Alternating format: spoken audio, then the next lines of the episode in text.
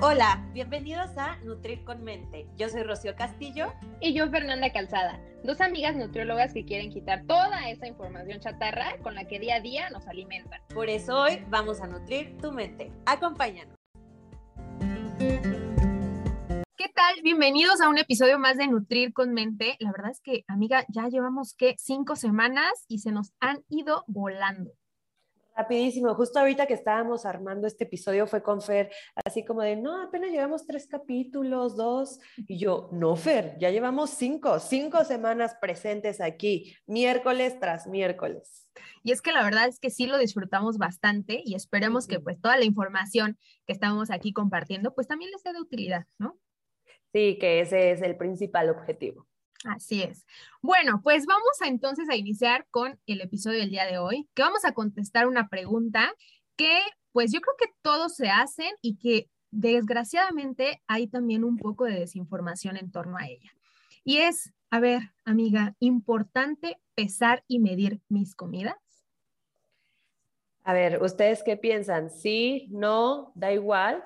Honestamente les voy a decir que todo parte de las porciones. ¿No? Y todo va a depender, no podemos generalizar, no podemos decir, sí, todos debemos medir y pesar nuestras comidas o no, nadie debe pesar y medir las comidas. Todo va a ser en función de cada persona. Sí, me encanta que esta, esta palabra depende, porque yo creo que es mucho, o sea, a veces creemos que cuando alguien dice depende es porque no sabe, pero pues todo lo contrario, o sea, cuando alguien te dice depende es porque sabe que detrás pues hay pues muchos factores que van a determinar si sí o si no. Entonces, pues aunque nos, nos guste esta palabra, pues sí, depende, depende de muchos factores, ¿no? Sí, creo que nuestra carrera depende. todo es depende. Sí, o sea, nutrición todo es depende, porque todo es como súper personalizado, entonces desgraciadamente, pues aquí también depende. Depende.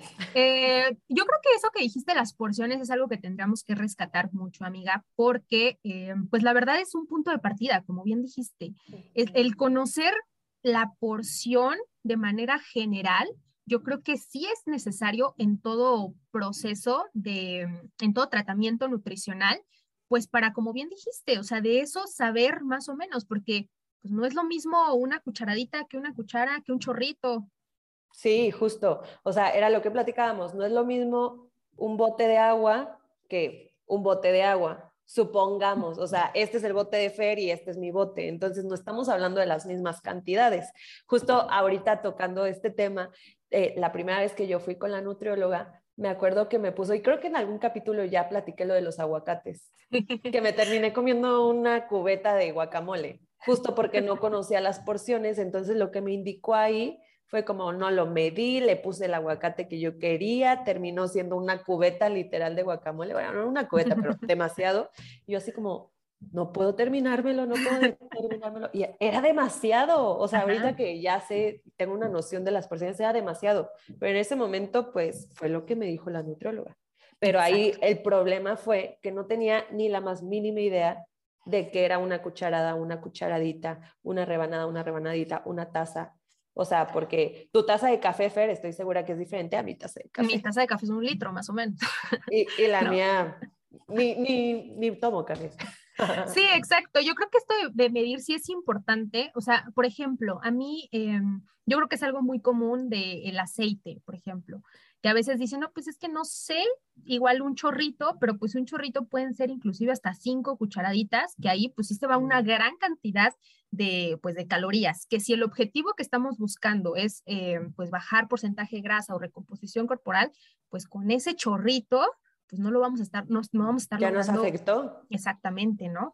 Entonces yo creo que sí es importante conocer, pero pues también es importante saber que no todo el tiempo es necesario estar midiendo, ¿no? Todo va a depender de este, el objetivo específico que tengamos primero, ¿no? Uno, el objetivo.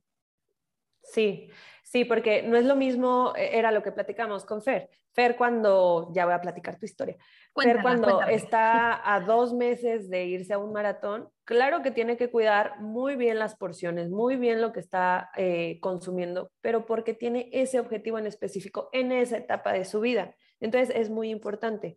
Cuando yo estoy, yo que me dedico más al tema del fisicoculturismo, del gimnasio y demás, Cuando mi objetivo en ese momento, porque Rocío quiere, yo no compito, pero porque yo quiero, tal vez definir un poquito más, bajar más porcentaje de grasa, pues sí o sí me veo en la necesidad de medir mis porciones, porque si no lo hago, no voy a llegar a ese objetivo.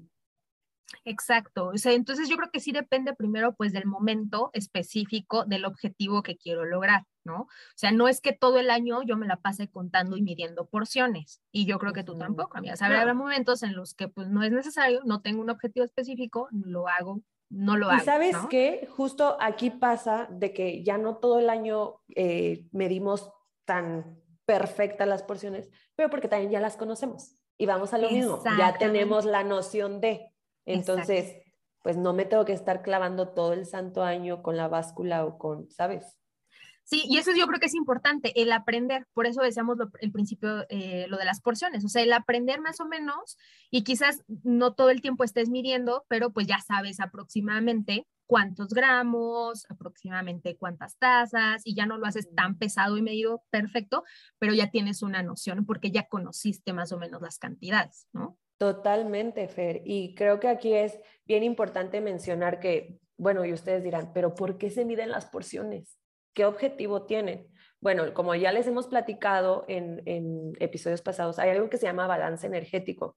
Y lo que buscamos, por ejemplo, cuando alguien quiere bajar porcentaje de grasa, es que esta persona esté en déficit. Y para tener la garantía de que esté en déficit, pues tenemos que saber cuánto está consumiendo también en alimentos y cómo sabemos cuánto consume con las porciones. Exactamente. Ahí ya hacemos el balance de consumo y gasto.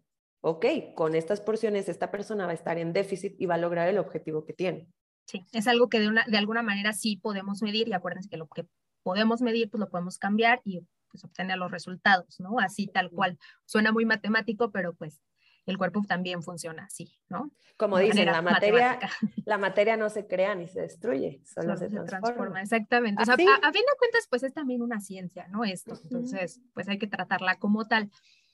La segunda o el segundo depende de si tenemos que pesar y medir, es de acuerdo a la personalidad de cada persona. Y yo creo que esto sí es como súper importante eh, al menos yo creo que, mi amiga, compartimos esto, que en nuestra experiencia este, profesional, pues hemos notado que a ciertas personas les funciona esta parte de, pues, pesar, medir, y hay algunas otras personas que para nada les va a funcionar o de acuerdo a su personalidad y lo que notamos en, ciertas características de la persona, pues no le va a favorecer esta cuestión, ¿no? Totalmente. O sea, hay, hay por ejemplo, ciertas cuestiones que ya son psicológicas que no se recomienda simplemente ponerles porciones, ¿no?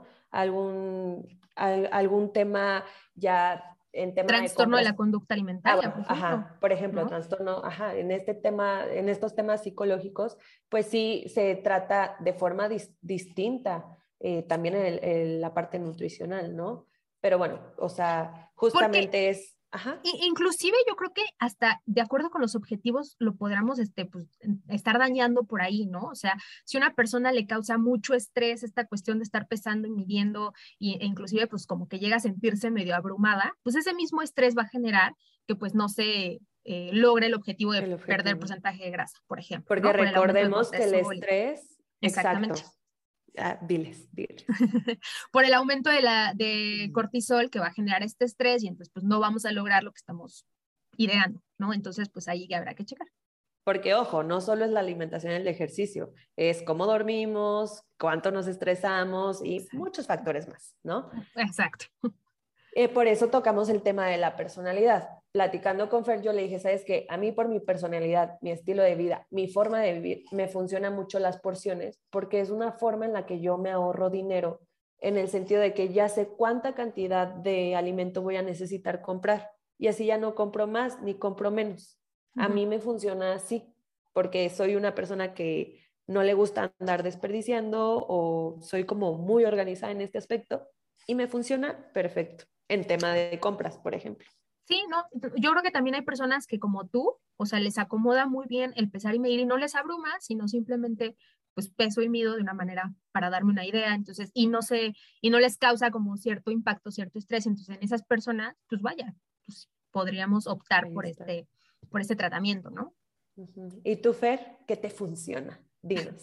A mí me funciona por temporadas, como ya lo he mencionado. O sea, por temporadas hay momentos en los que necesito pesar, medir, no me causa estrés, pero en algunos otros es como de, no, tengo que comer como más intuitivamente, que es otro punto que queríamos tocar, ¿no? Ajá.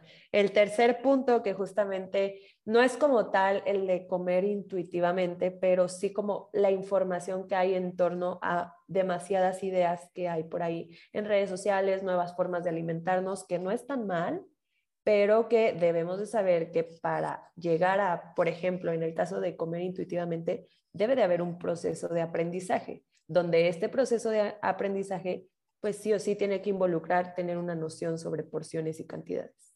Sí, justo, bueno, hay que contarlo. Ahorita me estás comentando que tú viste en redes sociales esta cuestión de que no necesito, como, bueno, si quieres, platícanos tú. Ah, ok, que eh, por ahí en, creo que fue en TikTok, una persona decía, es que no necesitas medir porciones, no necesitas saber nada de porciones, con que comas intuitivamente vas a bajar de peso, porque no te vas a estresar y tú vas a comer lo que quieras. Y yo, ok, me o pongo, sea, sí, no, sí, sí, no. O sea, me pongo en, en, mi lugar de la Rocío de la primera vez que fue a, a la nutrióloga, o que ni siquiera fui a la nutrióloga, ¿no? Que nada más voy a comer de forma intuitiva. Pues para mí en ese momento comer intuitivamente era echarme seis tortillas. Me explico, pero porque no, hay, no, no tenía este proceso de aprendizaje. Claro, o sea, hay que saber algo. O sea, em, desgraciadamente las personas, mm, la, mayor, o la gran mayoría de las personas no sabemos comer intuitivamente porque es algo que se va perdiendo con la edad. Nosotros de bebés y de niños sí tenemos esa capacidad de comer intuitivamente.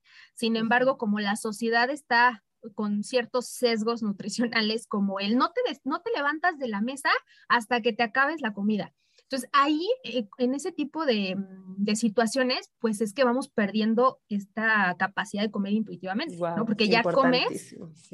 Exacto, porque ya comes porque pues te están obligando, ¿no? No porque sea algo intuitivo, algo que tú necesites Quieras, Exactamente. O que tu cuerpo te lo pida. O que tu cuerpo, o sea, los niños son muy inteligentes, o sea, no hay que, por eso no hay que decirles que coman de más cuando no quieren, ¿no? O esta cuestión de, híjole, voy a un restaurante y cómo voy a dejar la comida, ¿no? Pues no, ahora me la acabo. La quesadilla huerfanita. Entonces me la como. Y con esas situaciones, pues llegamos a perder la parte intuitiva. Y la gran mayoría de los adultos no sabemos comer intuitivamente si no trabajamos en ello primero, ¿no? Sí. Hasta que ya estamos full. El otro día me pasó que fui a los sopes y yo así de que, ay, me voy a comer otro. Pero la verdad ya ni siquiera tenía hambre. Ya fue por, por comer y terminé full. Y ahí eso está muy alejado de lo intuitivo. Exacto. Yo creo que, o sea, yo creo que hay muchas personas que ni siquiera distinguen su hambre y su saciedad. O sea, es como que comen y comen hasta, y, y su saciedad es terminar ya mal, ¿no? O sea, como de, híjole, ahora sí ya me super llené y eso lo consideran como comí bien, pero pues realmente eso no es comer bien, o sea, te, te pasaste y esto, mucho, o sea, realmente hay mucha pues la gran, la gran mayoría de la población tiene este problema de no, no diferenciar cuándo es hambre y cuándo ya te saciaste hasta saciarse nada más, ¿no? Entonces, bueno, regresando, pues claro que sí podemos eh, comer intuitivamente, pero como bien dijiste, amiga, es parte de un proceso. O sea, es un proceso de primero aprender a comer intuitivamente y ahora sí, dentro de esa eh, intuición, lograr un déficit calórico.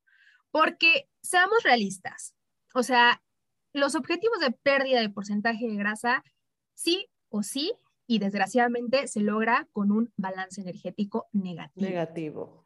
Con un déficit calórico. O sea, es física básica, matemáticas puras, y no hay de otra.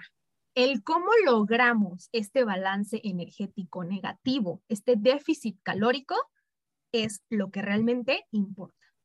Totalmente. Y como dijimos, va a importar del depende. Depende tu objetivo, depende tu personalidad, que te funciona más a ti. Entonces, justo creo que aquí en el tema de comer de forma intuitiva es, lo podemos hacer, pero sé consciente que debe de haber un proceso de aprendizaje previo y que sí o sí te vas a tener que involucrar un poquito con, con aprender de porciones, cantidades y todo lo adecuado a ti. Sí, totalmente.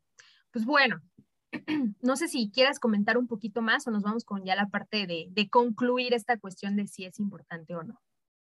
Pues yo creo que lo más rescatable de todo esto es que justamente, uno, no satanicemos las porciones, porque justamente veo por ahí que las satanizan cañón, pero ya vimos que en muchas etapas de la vida, en muchos objetivos, para muchas personas les funciona bien.